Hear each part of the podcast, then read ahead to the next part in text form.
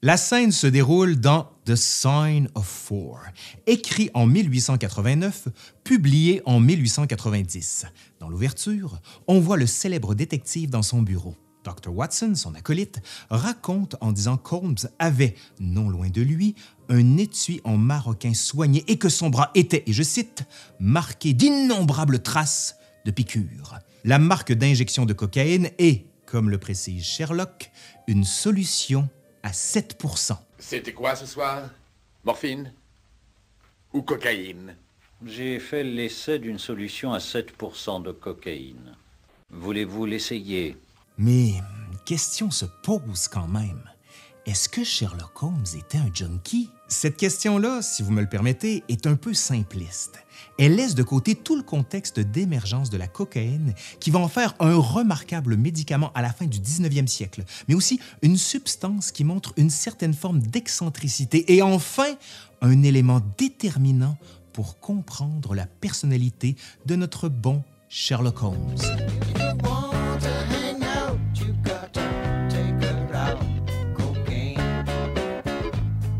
Ah mais j'adore cette chanson. hein. Euh, qu'est-ce que tu fais là? Ah bah tu parles de Sherlock et puis tu parles de drogue, alors euh, euh, je me suis dit bon... Que t'allais cracher ma chaîne, bien sûr. Ouais c'est ça ouais. OK. OK. Allez, aujourd'hui à l'Histoire nous le dira, Sherlock et la cocaïne à la fin du 19e siècle, d'un produit miracle au danger de l'addiction.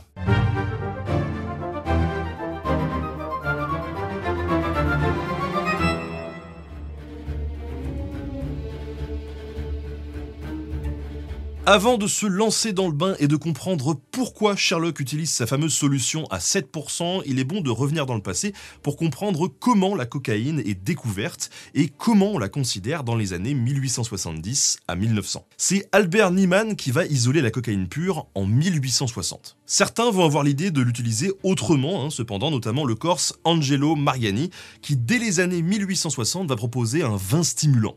La recette va consister à prendre un vin doux de Bourgogne et à laisser infuser des feuilles de coca dedans. En gros, Mariani va pas s'arrêter là, hein. il va commercialiser des pastilles de cocaïne contre la toux ou du thé de coca qu'il recommande avant de prendre de longues marches. À cette époque, on voit les feuilles de coca, mais aussi la cocaïne, comme une substance dont les caractéristiques en font un produit miracle. Tellement miraculeux qu'un pharmacien d'Atlanta, au milieu des années 1880, John Pemberton, va proposer un vin de coca péruvienne. Seulement voilà, en 1886, la ville d'Atlanta interdit l'alcool, ce qui fait que Pemberton va remplacer le vin par un sirop visqueux pour qu'on ne goûte pas l'amertume des ingrédients, soit les feuilles de coca et de la cocaïne. Ah, D'ailleurs, on l'appelle Coca-Cola. En 1887, Chandler rachète l'entreprise et établit la marque Coca-Cola Company, affirmant que le produit permet de guérir les maux de tête, l'hystérie et la mélancolie. Rien que ça. Il faudra attendre 1903 pour que le produit ne contienne plus de cocaïne, même si selon certains rapports, on en trouve encore des traces jusque dans les années 1920. Hein, et voir à ce propos le livre de William Raymond.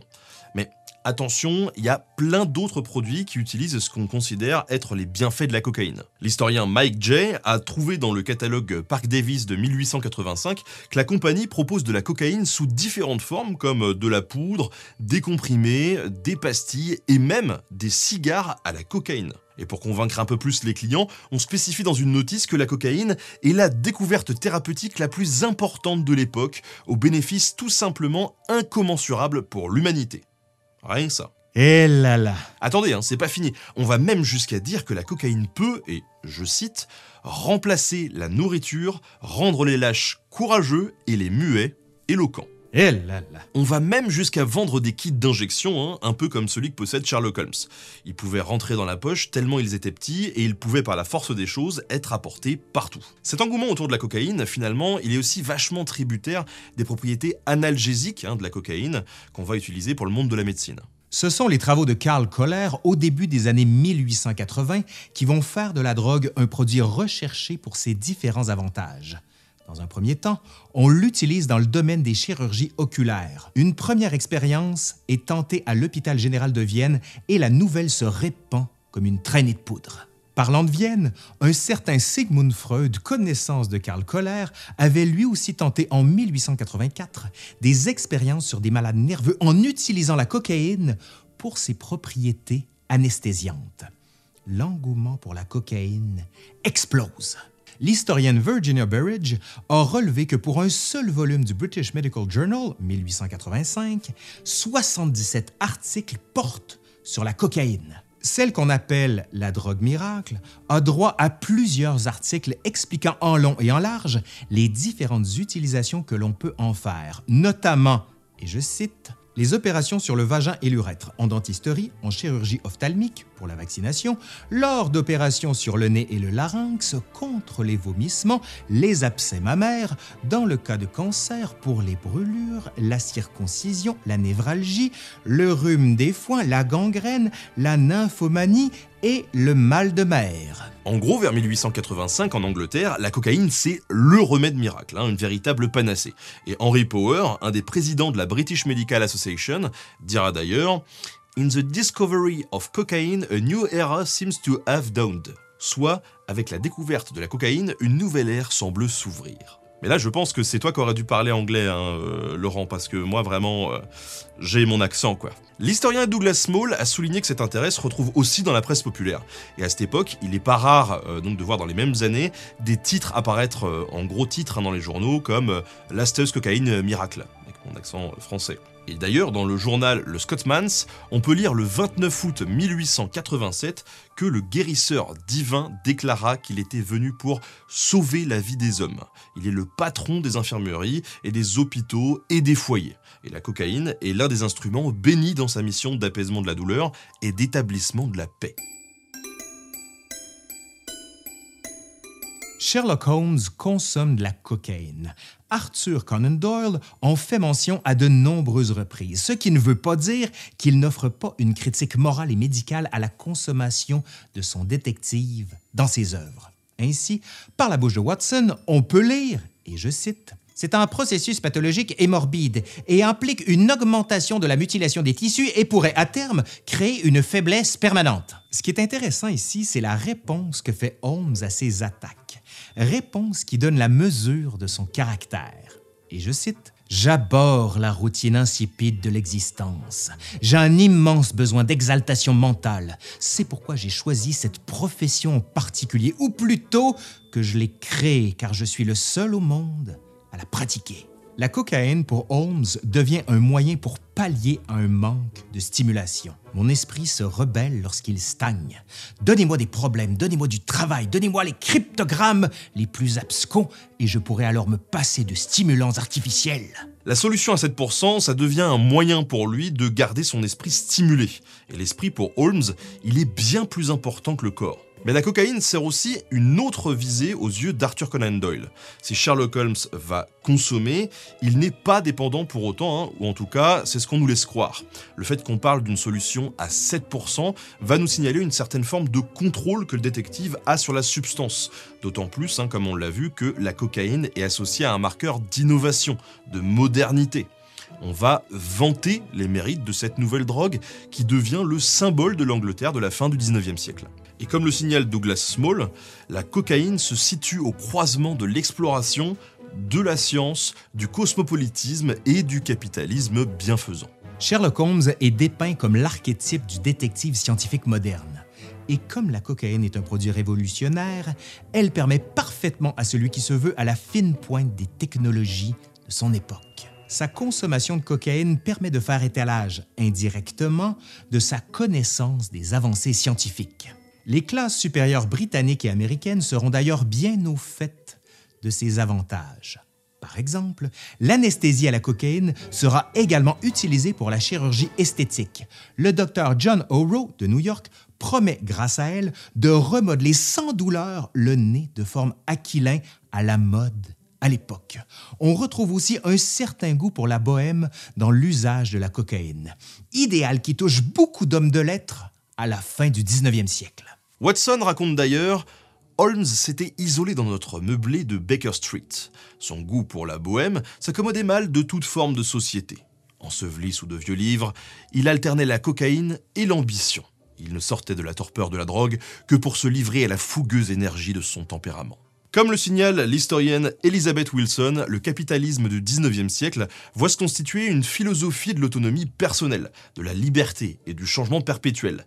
La liberté du capital et la liberté des liens de la coutume et de la déférence. Holmes, ici, c'est un pur produit de cette époque, et il incarne avec son violon, euh, sa pipe en écume, son appartement d'étudiant dans la grande ville et sa dépendance à la cocaïne, un parangon des nouveaux bohémiens.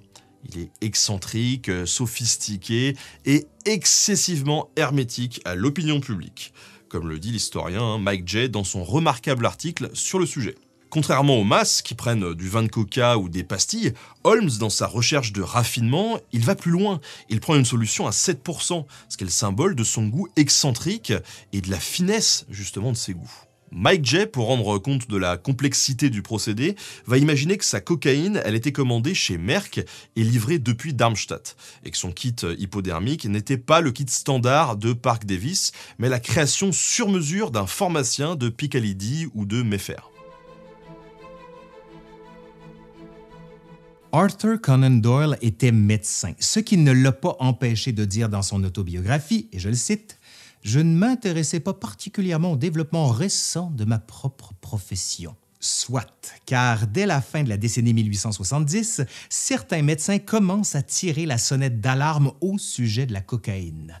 Robert Christensen, en 1876, publie un article dans The Lancet dans lequel il met en garde contre les dangers potentiels de la substance. Si on ne pu voir que vers 1885, ils sont nombreux autant dans le monde médical que dans le monde des médias à s'extasier sur les bienfaits de la cocaïne, de plus en plus de voix discordantes se font entendre. Dans certains articles, on signale que la cocaïne est hautement addictive et qu'elle risque de provoquer l'intoxication du patient qui en ingère. On l'associe à l'alcool, à l'opium et à la morphine, soit les substances enivrantes. En 1887, dans l'Illustrated Police News, on peut lire que la cocaïne est en train de tomber dans le discrédit. Et en cette même année, on peut lire dans le Manchester Times que le docteur Albrecht Erlenmeyer avait déclaré que la cocaïne était le troisième fléau de l'humanité avec l'opium et l'alcool. C'est d'autant plus vrai que le 18 août 1889, le mari de l'actrice Sarah Bernhardt, Aristide Damala qu'on appelle Jacques hein, de son nom de scène, est retrouvé mort d'une overdose de morphine et de cocaïne qui sont, comme on peut le lire dans le Nottinghamshire Guardian, deux poisons subtils qui font autant de mal dans certaines classes de la société parisienne que l'abus d'absinthe et d'alcool fait chez les classes ouvrières. La presse britannique va largement couvrir cette histoire et la cocaïne ne bénéficie plus d'une certaine admiration, hein. bien au contraire, le vent a tourné. On peine à croire que Conan Doyle était pas vraiment au courant de ces histoires, hein. d'autant plus que euh, ce dernier, alors qu'il était en troisième année de médecine à Édimbourg, il avait réussi l'exploit de publier son premier article dans le British Medical Journal. Dans cet article, Conan Doyle s'était intéressé à l'action d'un poison nommé Gelsenium, un extrait de racine de jasmin qui est utilisé dans la mixture de Gower contre la névralgie. L'intérêt de Conan Doyle pour la toxicologie transparaît dans toute son œuvre, ce qui a fait dire à Mike J. que sa profession d'ignorance dans son autobiographie est, et je le cite, semble d'ailleurs particulièrement malhonnête sur ce point, étant donné que ses premiers centres d'intérêt professionnel concernaient la drogue et la toxicologie.